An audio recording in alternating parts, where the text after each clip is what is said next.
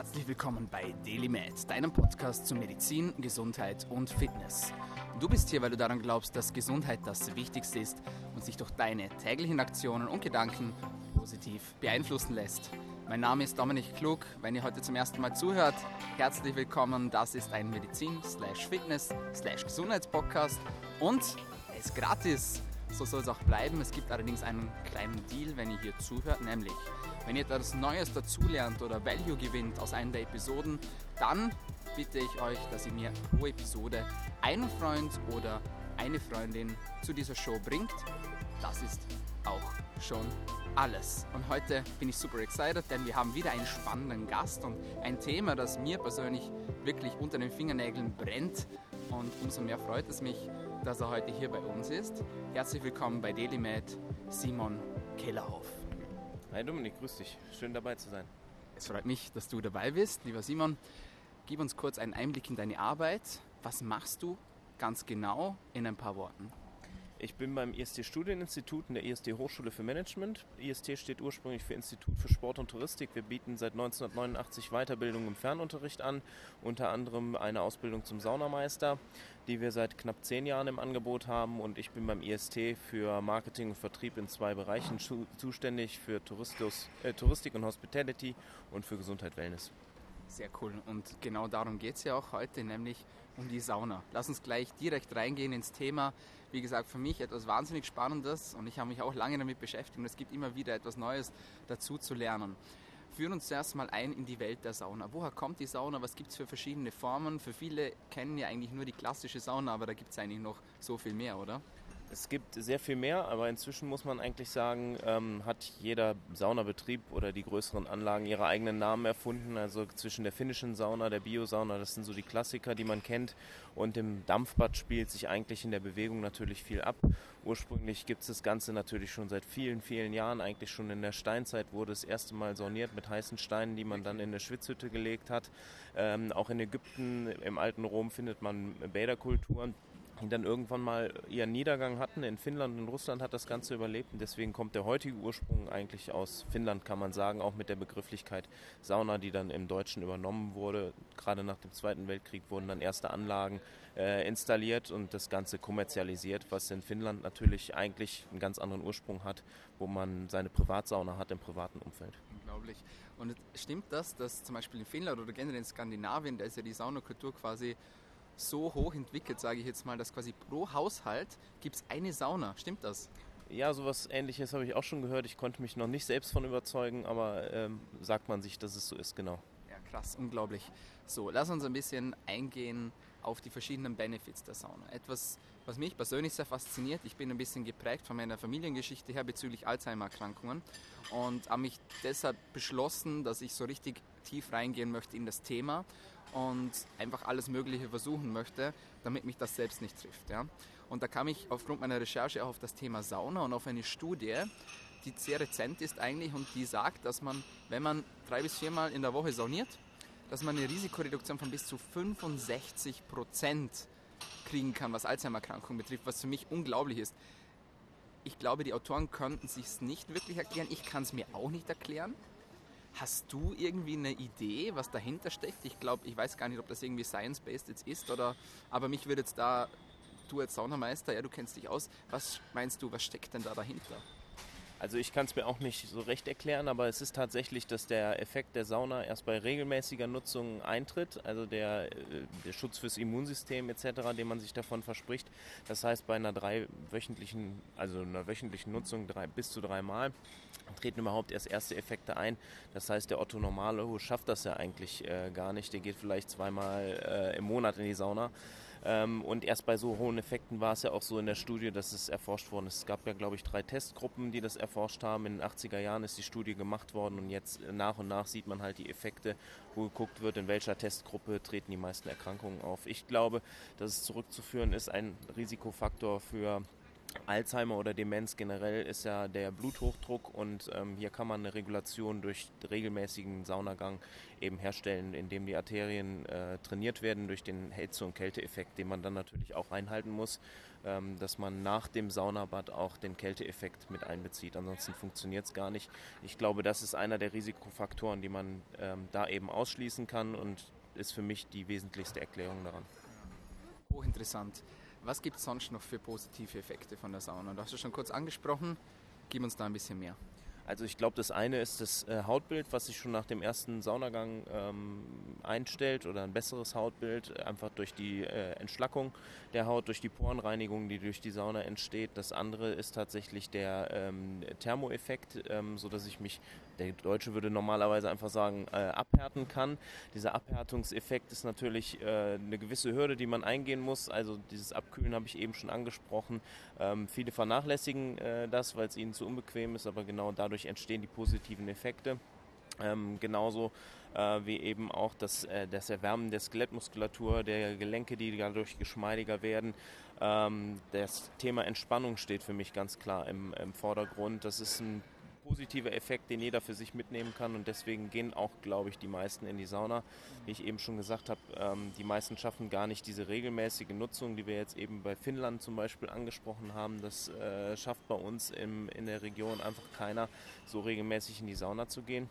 Und da ist Entspannung eigentlich der wesentlichste Faktor, warum die Leute in die Sauna gehen. Und das erreiche ich natürlich dadurch. Was für mich auch immer spannend ist, ist so dieses künstliche Fieber, sage ich jetzt mal. Ja. ja also gerade wenn man in wirklich heiße Saunen geht, ja, die gibt es ja bis zu keine Ahnung, 100 Grad oder 90 Grad, ich weiß es jetzt gar nicht, da bist du wahrscheinlich bewandter als ich. Ja, sogar noch heißer, also zwischen 90 und 120 Grad. 120. Ähm, ja, ja. Ähm, bei den Saunameisterschaften oder es gibt ja unterschiedliche Meisterschaftsformate, ist es so, dass die Sauna immer heizer temperiert wird, ist dann irgendwann natürlich auch sicherlich äh, ungesund, oh gerade weil die sehr lange darin sitzen. Ähm, aber dieses künstliche Fieber tatsächlich erhöht die Kerntemperatur des menschlichen Körpers um ein bis zwei Grad, die Hauttemperatur noch mal deutlich höher, weil da wirkt die ähm, Hitze natürlich als erstes drauf.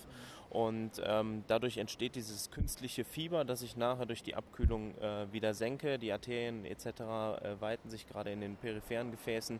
Und wenn ich die Abkühlung einstelle, dann verengen die sich wieder und dadurch entsteht halt der Effekt, dass der Körper in Wallung gerät, das Herzminutenvolumen natürlich steigt, während ich in der Sauna bin und nachher bei der Abkühlung das äh, gegenseitige Effekt entsteht. Und deswegen ist das Fußbad am Ende auch so wichtig, dass ich da den Körper, die Kerntemperatur äh, wieder reguliere und ausgleiche, nachdem ich diesen Hitzeeffekt hatte mit dem künstlichen Fieber und dem Abkühlen, also so einer Schocktherapie für den Körper, mhm. dass der sich wieder regenerieren kann. Erklärst du dir hier auch die positiven Effekte, was das Immunsystem betrifft? Ähm, ja, also ich habe selber als Saunameister gearbeitet mit einer Nutzung von zwei bis dreimal pro Woche. Das Ganze ist dann, glaube ich, nicht mehr ganz so gesund, wenn man noch in Aktion gerät und tatsächlich Aufgüsse zelebriert mit den unterschiedlichsten Aufgussmitteln, die man da so hat. Ähm, ich muss auch sagen, ich war seltener krank und wenn äh, ich krank war, dann ging das relativ schnell auch wieder vorbei. Das, was der normale nicht tun sollte, der normale Saunagast krank in die Sauna gehen, macht man dann halt als äh, Mitarbeiter vielleicht dann das ein oder andere Mal schon. Aber diese positiven Effekte, ähm, denke ich, die stellt man da fest und das ist natürlich durch diesen äh, Hitze-Kälte-Effekt der Sauna kommt er zustande. Ähm, wobei es anders äh, lautende Studien auch gibt, die sagen, es gibt gar keinen äh, Effekt für das Immunsystem, sondern eigentlich nur einen thermoregulativen Effekt. Das heißt, ich mich besser anpassen kann an unterschiedliche Temperaturen. Im, im Sommer durch vermehrtes Schwitzen zum Beispiel mich stärker abkühlen kann und auch im Winter nicht so empfänglich bin für kalte Temperaturen und mir da nicht schnell die Erkältung hole. Das finde ich ja auch richtig spannend und das ist auch etwas, was ich immer wieder gefragt werde wenn ich krank bin, kann ich in die Sauna gehen, darf ich in die Sauna gehen, soll ich in die Sauna gehen? Ich frage dich jetzt erst nach deiner Meinung. ich bin ein bisschen gebiased. Ja. Gibt es irgendwie Situationen, wo du sagst, okay, so wenn man es vielleicht spürt, so den Anflug von einer Krankheit, dann gleich rein und dann rausschwitzen, dann ist alles gut? Oder sagst du, nee, also egal, auch bei den leichtesten Anzeichen, äh, don't touch the sauna, sozusagen. Ja, es ist die Frage, wie, wie erfahren man dabei ist. Also das ist so meine persönliche Haltung dazu. Ich glaube tatsächlich, dass es den Moment gibt, wo man äh, sich das noch rausschwitzen kann. Ähm, Gerade die Frage auch, in welche Saunaform man da einsteigt. Also es gibt ja zum Beispiel äh, Saunen, die ähm, einen sehr hohen Salzgehalt haben oder Salzkammern zum Beispiel, die für die Schleimhäute dann extrem äh, gut sind. Und ähm, ja, auch das Immunsystem, äh, also es gibt eine Begründung, dass äh, gesagt wird, die äh, Zellen werden aufgebaut, die Krankheitserreger abtöten können, zum Beispiel in der Sauna, also auch als Effekt. Das heißt, wenn ich zu einem frühen Zeitpunkt reingehe, mag das noch funktionieren. Ähm, ich empfehle immer den Kontakt zum Arzt. Also generell kann man eigentlich sagen, wer Sauna unerfahren ist und äh, seinen eigenen Körper nicht besonders gut kennt, der sollte die Finger äh, von sowas lassen. Dann sind die Effekte eher negativ als äh, positiv. Gibt es irgendwelche Kontraindikationen für die Sauna? Also Krankheiten, wo du sagst, also da geht dann halt einfach gar nichts mehr? Also alles, was akut ist, kann man eigentlich sagen. Also akute Entzündungen, die im Körper befindlich sind, äh, eine akute Krebserkrankung, äh, die gerade vorliegt, ähm, sind so klassische Kontraindikationen. Ansonsten tatsächlich der Verweis auf den Arzt, weil es da keine einheitliche Studienlage äh, gibt. Und umgekehrt, bei welchen Erkrankungen sagst du jetzt, genau da können wir noch die Medizin unterstützen oder einen supportiven Effekt rausholen? Ja, also der Klassiker ist eigentlich im Aberglaube, dass äh, Bluthochdruck eine Kontraindikation wäre für die Sauna und durch die äh, Effekte der Arterien, die sich eben äh, weiten in der Sauna, entsteht gar kein erhöhter Blutdruck, sodass nicht viel mehr Herzarbeit äh, erforderlich ist, gerade bei Bluthochdruckpatienten. Beim Abkühlen sollte man natürlich darauf achten, dass man sich sanfter abkühlt ähm, als das jemand machen würde, der gesund ist. Ähm, und da kann es aber äh, nachhaltige Effekte haben, sodass der Bluthochdruck ähm, sogar gesenkt werden könnte durch regelmäßiges Saunieren. Sehr cool. Okay, jetzt führ uns mal so ein bisschen in die Regeln der Sauna ein, sage ich jetzt mal. Ja? Du hast schon gesagt, also da gibt es verschiedene Formen. Nehmen wir mal an, der Autonormalverbraucher, der geht dann ins Hotel, sage ich jetzt mal, und dann gibt es da verschiedene Saunen. Wie macht man das Ganze am besten? Wie geht man das Ganze an? und führe uns auch ein bisschen ein in so richtige Positionen. Ja? Soll ich jetzt sitzen in der Sauna? Soll ich liegen? Äh, was sind so die Basics? Also als erstes sollte man sich mal duschen und eine gute Körperhygiene haben, damit man nicht negativ auffällt. Bei den anderen ähm, dann kein äh, Schweiß aufs Holz ist so eigentlich der Klassiker, also groß genug das Handtuch wählen und mitnehmen. Und dann kann ich eigentlich schon deine zweite Frage beantworten. Ähm, man sollte liegen, damit äh, die äh, Körperregionen nicht in unterschiedlichen ähm, Hitze-Temperaturregionen in der Sauna sind. Also man kann sagen, pro Bank ähm, ist ganz einfaches physikalisches Gesetz, steigt die äh, Temperatur in der Sauna. Ähm, wenn die Füße jetzt noch am Boden stehen und ich mit meinem Kopf aber 1,50 Meter höher sitze, dann habe ich da andere Temperaturregionen, abgesehen davon, dass das Blut dann in die äh, Füße halt äh, fließt, weil es einfach der tiefste Punkt ist. Ähm, ansonsten bei den Regeln ähm, Fangen wir einfach mal an. Ähm, ist halt klar, das Abduschen oder im gereinigten Zustand in die Sauna zu kommen mit trockener Haut, äh, so das Schwitzen auch direkt losgehen kann und nicht direkt ähm, das Wasser auf der Haut äh, wie, wie Schweiß halt wirkt und den Körper äh, reguliert in der Temperatur. Ähm, ich rate ganz gerne dazu, erstmal ein Dampfbad auch zu besuchen oder eine, äh, eine Sauna, die eine niedrigere Temperatur hat, um den Körper so langsam dran äh, zu gewöhnen, dass es jetzt ähm, losgeht und auch heißer werden kann. Ähm, das Liegen habe ich gerade eben schon angesprochen. Man sollte sich aber in den letzten ein, zwei Minuten des Saunagangs aufsetzen, um den Körper äh, wieder ähm, zu regenerieren und ähm, darauf einzustellen, dass es dann auch gleich den Weg aus der Sauna herausgeht. Ähm, man empfiehlt immer so zwischen 8 bis 12 Minuten pro Saunagang, wobei ich kein Fan von Uhren in Saunan, äh, Saunen bin.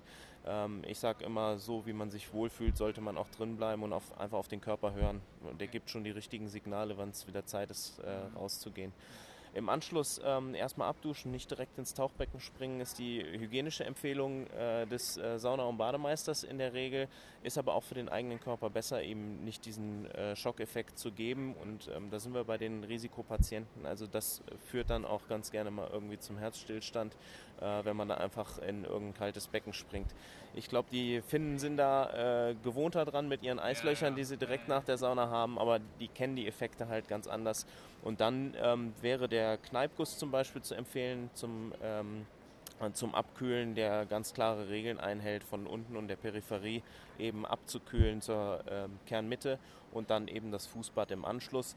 Eine Ruhephase ist zu empfehlen, muss man aber nicht machen. Mir sind keine weiteren besonders positiven Effekte, abgesehen von der Erholung, bekannt, die das ähm, beeinflussen würde. Und was hat es jetzt genau mit dem Aufguss auf sich? Gibt es da nochmal Benefits oder sagst du, braucht es eigentlich nicht unbedingt? Oder sagst du, doch, gehört unbedingt zu jedem Saunagang dazu?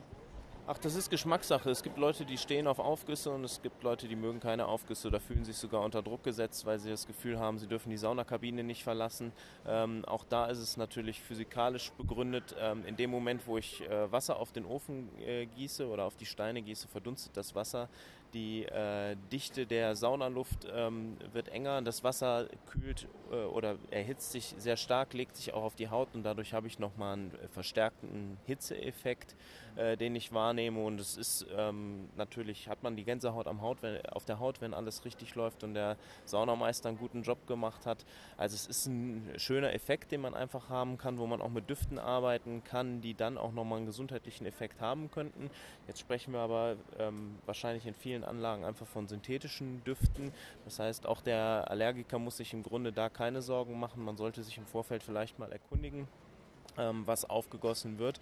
Wenn mit ätherischen Ölen gearbeitet wird, kann das sogar eher einen guten Effekt haben, ähm, was die Gesamtgesundheit angeht. Mhm, sehr cool. Was mich jetzt noch persönlich sehr interessieren würde, äh, ich mache selbst viel Sport. Wie verträgt sich das Sauna und Sport? Ich persönlich, ich gehe immer nach dem Workout in die Sauna. Würdest du sagen gut? Wenn ja, warum ist es gut? Und wie spielt man da am besten mit Hitze und Kälte? Da gibt es ja auch wieder unterschiedliche Meinungen. Manche sagen, ja gut, äh, am besten gleich danach kalt duschen, lang kalt duschen, weil das dann nochmal die, die Fettverbrennung ein bisschen ankurbelt. Jetzt habe ich gestern äh, vom Team Ost aus genau eine umgekehrte Meinung gehört. Der hat gesagt, wenn du gleich danach in die Kälte gehst, dann ähm, verhinderst du diesen antiinflammatorischen Effekt. Ja? Also da gibt es auch immer unterschiedliche Meinungen. Was ist da deine Meinung dazu? Was soll man zuerst machen, was soll man nicht machen? Also ähm, es gibt sogar äh, Anregungen vor dem Sport in die Sauna zu gehen, um ähm, also ich, ich mache es nicht, aber ähm, also dass die Muskulatur schon erwärmt wird. Eigentlich ist es äh, so, wie, wie man sich halt warm machen äh, sollte. Also nochmal als positiver Effekt, dass die, das Herzminutenvolumen schon mal ein bisschen angekurbelt wird. Ähm, ich kenne tatsächlich keinen, der das äh, tut. Ich weiß auch nicht, äh, du hast die äh, Hitze- und Kälteeffekte eben angesprochen. Ähm, ich glaube schon, dass man die ein bisschen wirken lassen äh, sollte und separieren sollte, weil der Körper einfach auch seine Zeit braucht. Ähm, wie das sich jetzt genau auswirkt, ähm, kann ich dir aber tatsächlich nicht beantworten. Bin ich kein Experte für. Ähm, ich glaube schon, dass äh, die Beweglichkeit gesteigert wird durch äh, die Wärme, wie eben beim Wärmachen auch. Das heißt man auch in der Sauna, dass äh, der Körper entschlackt, die Giftstoffe schneller rausgespült werden. Äh, wenn eben das ähm, äh, es ist ja nicht das Blutvolumen, aber das Blut schneller zirkuliert und durch die einzelnen ähm, äh, Zellbewegungen, die halt da sind, eben positive Effekte für den Sportler äh, haben kann. Auch für die Gelenke, ähm, die geschmeidiger werden, für die Dehnbarkeit der Sehnen etc. positive Effekte. Äh, was das Saunabaden angeht, auch der thermoregulative Effekt. Ähm, gerade bei Fußballern sieht man ja häufig, dass die auch im Winter mit kurzen Sachen durch die Gegend laufen. Ich glaube, das ist schon ein Effekt, den man durch die Sauna beeinflussen kann, dass man nicht so starkes Hitze- und Kälteempfinden äh, hat, weil man durch die Sauna eben abgehärtet ist. Gehen wir nochmal zurück nach dem Saunagang. Wie schaut es aus mit Essen und Trinken? Was soll man, was soll man nicht und was darf man? Viel Alkohol ist ganz wichtig und Currywurst Pommes natürlich. Ähm, es ist tatsächlich das meistverkaufte Gericht in den äh, meisten Bädern. Das gilt auch für, äh, auch für die äh, Thermen- und Wellnessanlagen. Das gehört halt einfach mit auf die Karte. Ähm, wer sich besonders gesundheitliche Effekte davon verspricht, sollte das natürlich äh, unterlassen. Ähm, wie ich eben aber auch gesagt habe, die meisten Leute gehen in die Sauna zum Entspannen und sich was zu gönnen und da gehört natürlich auch gutes Essen und Trinken irgendwie mit dazu. Ich würde immer was Leichtes empfehlen, was äh, eben nicht so sehr auf den Magen und Bauch schlägt, weil da wird dann einfach das Blut ähm, auch gebraucht. Äh, wer danach den Saunagang ähm, schnellstmöglich wieder antreten will, der ist einfach gut daran gelegen, leichte Kost zu essen, vielleicht auch mediterrane Küche ähm, könnte man da empfehlen. Ähm, Essen und Trinken. Man verliert bis zu ein, zwei Liter Flüssigkeit bei drei Saunagängen oder an so einem Saunatag. Also ausreichend trinken, ähm, leicht mineralhaltige Getränke, ähm, neben Wasser vielleicht eine Apfelschorle, Mixgetränke und auch sicherlich das alkoholfreie äh, Weizen kein Problem ähm, oder eher sogar förderlich. Und auf die Menge, die man trinkt, einfach auch achten, dass man da mindestens einen Liter Flüssigkeit zu sich führt nach der Sauna. Besser warm oder besser kalt? Das würdest du sagen? Besser zu verarbeiten für den Körper. Wenn wir jetzt mal auch in die äh, in Ayurveda äh, rüberschwanken, dann ist sicherlich sind das warme Getränke. Ayurveda? Äh, Ayurveda, ja. Was ist das? Kenne ich nicht. Wir sind bei äh, Ayurveda, kommt ja aus Indien und da wird zum Beispiel empfohlen, dass man äh, ein warmes, warmes Wasser, glaube ich, vor dem Frühstücken zum Beispiel äh, trinkt, weil das einfach sehr bekömmlich ist, den Magen schon mal anregt und ähm, auch in anderen Ländern, gerade wo es heiß ist, trinkt man ja auch äh, zum Beispiel einen heißen Tee noch dazu. Also ich glaube, das hat auch einen positiven Effekt, wenn man da eher warme Getränke trinkt und nicht von innen äh, eiskalte Getränke zu sich führt, wenn man dann die Körperkerntemperatur nachher direkt wieder hochführt mit der Sauna und den Außeneffekten. Sehr cool. Was ist deine persönliche Lieblingssauna? Oder hast du noch irgendwie so einen Spezialtipp, wo du sagst, das mache ich jetzt für mich, das tut mir besonders gut? Ach, ich bin einfach Fan von, ähm, von, von Wohlfühlen, tatsächlich, wie ich eben gesagt habe, ohne Uhr. Ich genieße gerne einen heißen Aufguss äh, tatsächlich. Ich sitze auch ganz gerne äh, oben in der Sauna. Ähm, das ist aber gar nicht meine Empfehlung für jeden. Man sollte sich da langsam rantasten und wissen, was einem selbst gut tut.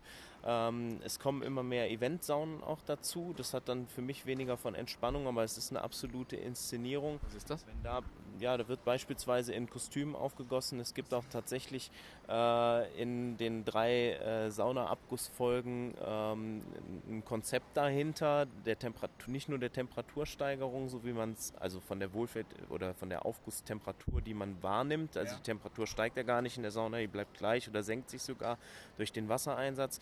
Aber da ist es so, dass das wie so eine kleine Theateraufführung ist und das ist natürlich sehr unterhaltsam, wenn man sowas mal äh, wahrnimmt. Zum Teil steigen die Leute auch auf den Ofen, laufen über die heißen Steine, ähm, haben ganz andere Wedeltechniken nochmal, die man sich angucken kann mit dem Wedeln mit zwei Handtüchern. Also das hat schon einen tollen Show-Effekt mit eingesetzten Lichtern, mit Sound. Ähm, also wenn man sowas mal wahrnehmen kann, ist das schon was extravagantes oder außergewöhnliches. Absolut, das war jetzt für mich auch neu. Wenn ich mir zu Hause eine Sauna bauen möchte, was sollte ich da beachten? Würdest du sagen, besser draußen, besser drinnen, gleich den Pool mitbauen oder das Tauchbecken, damit man gleich, gleich danach soll man nicht reinspringen, haben wir gelernt, aber zumindest dann nach der Dusche reinspringen kann? ich bin der Kölner, wer hätte, der hätte und wer kann, der kann. Also man kann sich gerne direkt den Pool daneben setzen und auch die äh, Saunadimensionen äh, ausbauen, so wie man das möchte. Ähm, ich weiß es nicht. Also ich habe selbst zu Hause keine. Ich glaube, selbst wenn ich eine hätte, würde ich die jetzt nicht so häufig anschmeißen. Das kenne ich auch von vielen. Die haben dann eine und sie verstaubt halt irgendwie, weil der Reiz der ersten Tage dann schnell vorbei ist. Ähm, ich würde schon auf eine gute Qualität achten. Also ähm, das Schlimmste, was passieren kann, ist, dass mir die Sauna zu Hause irgendwie abbrennt, weil ich da auf eine mangelnde äh, Qualität zurückgegriffen habe. Ähm, der Trend, ich glaube, bei 90 Prozent äh, steht eine selbst aufzubauende Sauna. Ich glaube, da passieren dann eben einfach auch die meisten Fehler, wenn die Anleitung da mangelhaft ist oder äh, man auf was besonders Günstiges zurückgegriffen hat. Und ähm, ja, ein bisschen schade dabei ist natürlich, dass man eigentlich dann nur eine Saunaform mit einer Temperatur irgendwie betreiben kann. Also diese Vielfalt einer Saunaanlage, die ich irgendwo anders genießen kann, auch diesen wirklichen Urlaubseffekt, den ich vielleicht habe, weil es in einer besonders schönen Region ist, ich einen Blick auf den Berg habe oder ins Grüne oder wie an der geht da verloren und die meisten Kabinen sind dann leider auch etwas klein geraten, sodass man sich da äh, beengt einfühlt. Man merkt schon, ich bin da kein großer Fan von, ich will es aber auch keinem ausreden. Es ist sicherlich toll, eine heimische Sauna zu haben und dann jeder nach seinem Geschmack und Geldbeutel. Sehr cool. Was mich persönlich jetzt noch sehr interessieren würde, Dampfbäder. Ja? ja. Da war ich am Anfang immer so ein bisschen verwirrt, weil irgendwie manche stehen da, manche sitzen da. In der Türkei habe ich das mal erlebt, dass dass ich in die Sauna gegangen bin und alle sind gestanden. Und ich dachte mir so, hä, was ist jetzt hier los, oder? Und dann hat man mir erklärt, dass das bewusst ist und dass diese Stufen in der Dampfsauna eigentlich gar nicht zum Sitzen da sind, sondern zum Draufstehen, weil der Dampf steigt ja auf. Und desto weiter oben das man ist, desto besser ist das. Das ist meine erste Frage zur Dampfsauna. Stimmt das oder war das einfach nur ein crazy Erlebnis jetzt für mich? Oder? Also ich habe es noch nicht erlebt. Für mich wäre das genauso ein crazy Erlebnis, aber ich habe es in äh, Budapest erlebt. In der, da kommt ja so ein bisschen auch die Spa-Kultur her mit den ganz alten äh, Bädern. Dass da sehr viele Wechselbäder halt auch wahrgenommen werden. Vielleicht wechseln die Leute so schnell, dass sie dann lieber stehen und äh, wechseln können. Ähm, ich kenne es tatsächlich äh, nur sitzend. Viele Leute haben da so ein, äh, eher so ein Hygienehemmnis äh, vor sich, gerade im Dampfbad, äh, wo Bakterien sich natürlich auch schneller vermehren können, hinzusetzen. Deswegen ist dieser äh, Kneipschlauch, der da hängt, ähm, für mich immer das Wesentlichste, dass der in einem ordentlichen Zustand ist, ich meinen Sitz auch reinigen kann. Und ich hab, bevorzuge absolut Dampfbäder, die Einzelsitze haben und nicht diese äh, breiten Bänke. Also einfach diese Hygienefaktoren einzu, einzubeziehen. Ähm, ich kenne eigentlich nur Anlagen, in denen man tatsächlich äh, sitzt. Ähm, natürlich ist es so, dass der Effekt des Dampfbades, der Dampf steigt ja erstmal nach oben. Die Dampfdichte ist da oben, äh, wo die hohen Temperaturen sind, auch am äh, höchsten.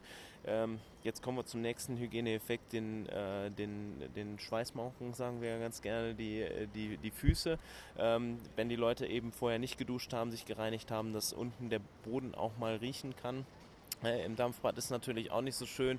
Also da sollte man äh, Auge auf das richtige Dampfbad haben, in dem man sich gerne aufhält und dann äh, gucken, es gibt ja ein Kamille-Dampfbad, es gibt auch andere Formen äh, der, der künstlichen Beduftung, aber auch der mit äh, richtiger Kamille, richtiger Minze und ähm, da sollte freies Atmen halt einfach möglich sein und nicht beeinträchtigt werden durch irgendwelche anderen Effekte. Okay, alles klar. Und was hat es mit dem Salzpeeling auf sich? Salz hast du vorher schon kurz angesprochen. Gibt es da direkte Vorteile, wenn ich mich da davor mit Salz einreime? Das findet man auch bei manchen Saunen. Da gibt es so kleine Becherchen ja. und so einen Salzkrug und dann kann man sich da einreiben. Bringt das wirklich was oder ist das einfach nur Zierde?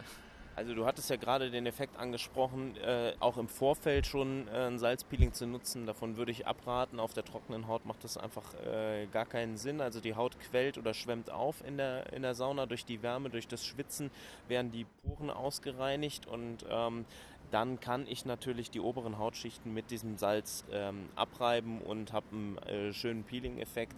Ähm, dass die Nährstoffe jetzt besonders gut in die Haut eindringen, versprechen sich äh, viele äh, von diesen Salzeinreibungen eben auch. Das ist äh, meines Erachtens nicht äh, nachgewiesen, weil das durch äh, Duschen oder durch den nächsten Saunagang auch wieder äh, abgetragen wird. Es gibt diese Kombination mit, äh, mit Honig auch, der die Haut dann wieder pflegen soll und den Nährstoffe zurückgibt. Ähm, auch das ist eher so, glaube ich, so ein Wohlfühlfaktor, trägt zum Entspannen bei. Das ist Teil der Eventisierung der Sauna, die man erlebt.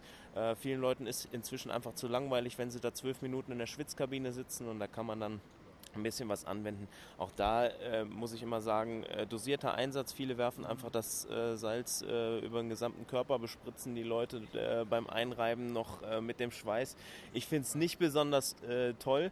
Ähm, genauso wie wenn alle Leute mit ihren Schweißfingern in die Obstschale greifen. Da sollte man immer irgendwie die richtigen Werkzeuge gleich mit zur, mit zur Hand liefern. Die richtige Menge Salz. Und ähm, also gerade das Salz, der Peeling-Effekt sicherlich einzuhalten, auch ein guter Effekt.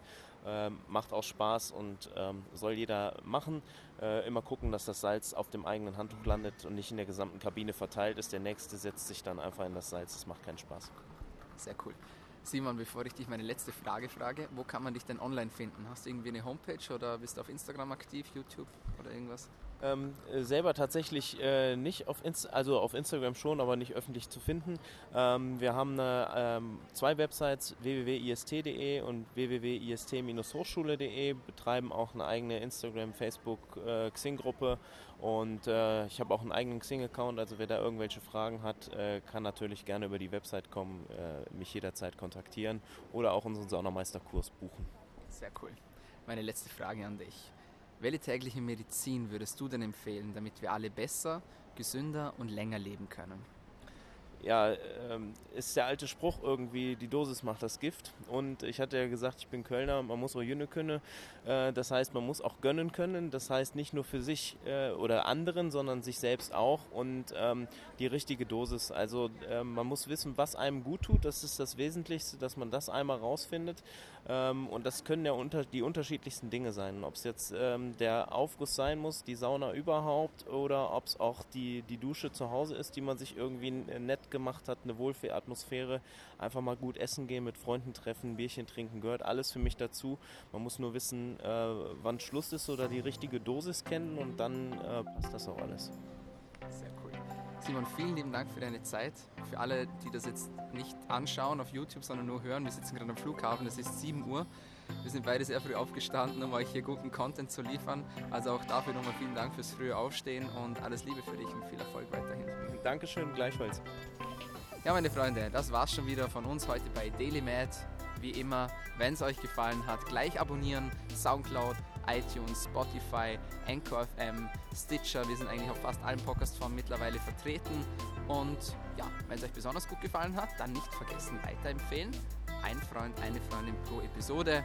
Das war's von uns heute bei DailyMed. Passt gut auf euch auf, bleibt gesund.